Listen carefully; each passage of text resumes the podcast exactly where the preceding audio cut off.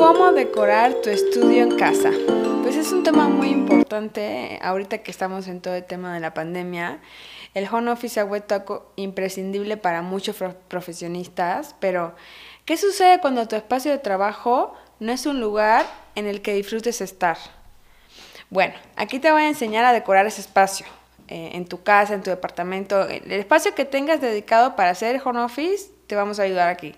Recuerda que no se trata de que te aísles de tu familia porque tienes que trabajar. Aquí encontrarás todo para que tu estudio tenga el diseño ideal para ti.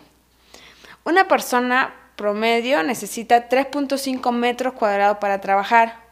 Puedes empezar por colocar un escritorio debajo de una ventana o usar el área de, de, abajo de la escalera quizás, o si tienes una terraza, o puedes usar ventanales donde estés cerca de ventanales, esquinas muertas de la estancia, entre dos columnas, por ejemplo, en los pies de la cama, etc. Si necesitas agrandar más el espacio para que trabajen más personas como tu pareja o tus hijos o un amigo, puedes hacer una mesa a todo lo largo de una pared.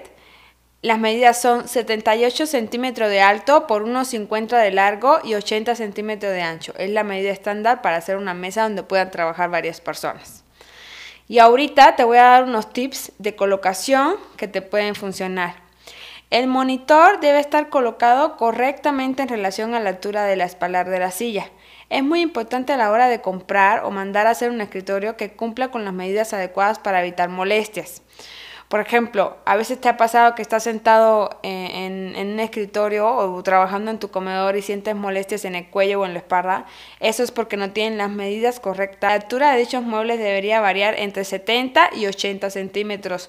Por lo tanto, el tamaño estándar suele ser 75 centímetros, según la altura promedio de cada persona. Si decides comprar un escritorio, aquí te va el segundo tip.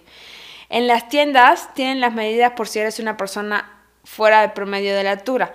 Puedes usar el tabulador para crear una pequeña fórmula, por ejemplo. Si para una altura promedio de unos 75 centímetros de una persona, la altura del escritorio es de 75 centímetros. Para una persona de 169 centímetros, la altura promedio sería 72 centímetros.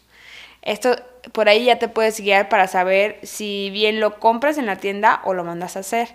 Otro tip puede ser, si te cuesta trabajo mandar a fabricar una silla, solamente busca una regulable a tu altura para que te acomodes.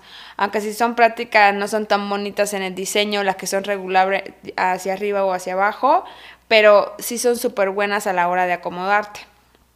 Siempre ten en cuenta que tu escritorio o silla debe tener un descanso para los pies, porque tus rodillas deben tener una postura de 90 grados para no tener problemas de salud. Todos estos tips que te estoy dando, te voy a ir poniendo ejemplos aquí en el video eh, de cómo tienen que ser, ¿no?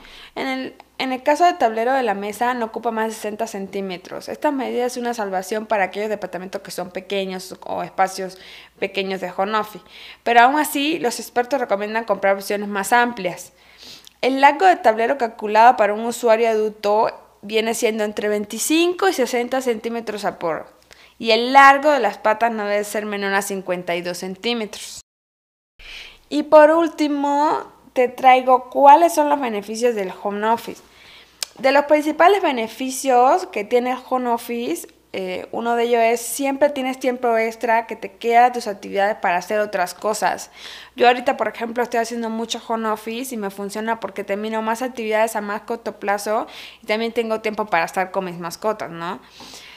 La otra que, otro beneficio que tiene es que te disminuye los gastos de transporte y comida. Obviamente no tienes que estar comiendo en la calle, te puedes cocinar algo en casa, tu salud mejora, puedes andar cómodo, en pantuflas, puedes disfrutar de tu café con tu taza favorita. O sea, para mí esos son de los principales beneficios. Para que este sueño se haga realidad hay algunos tips que debes de tener en cuenta. Por ejemplo, el área de trabajo debe tener una buena ventilación y luz natural y que cuente con también luz artificial por si se te hace de noche trabajando o si un día está nublado o si está lloviendo o bien si se te hace pues en el atardecer vas a necesitar luz artificial y que también cuente con conexiones para impresoras o para tu teléfono y para tu computadora, ¿no? Es importante que sea un lugar relajado y que emane paz para que fluya la creatividad. Con eso te quiero decir que la casa tiene diferentes vibras en diferentes lugares. Si tú pones tu escritorio en un lugar y te sientas a trabajar y sientes que no te concentras, que no te, que no te enfocas, que, que pierdes la concentración, entonces a lo mejor ese lugar tiene una vibra pues no la adecuada para trabajar, cambia tu escritorio de lugar y así le vas probando hasta que sientas esa paz en ese rincón que escogiste para hacer home office, ¿no?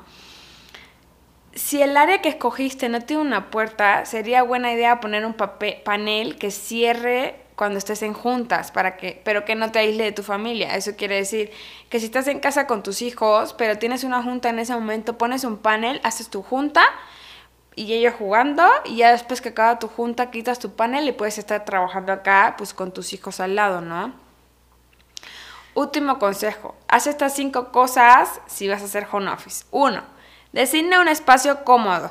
Dos, establece objetivos claros de trabajo.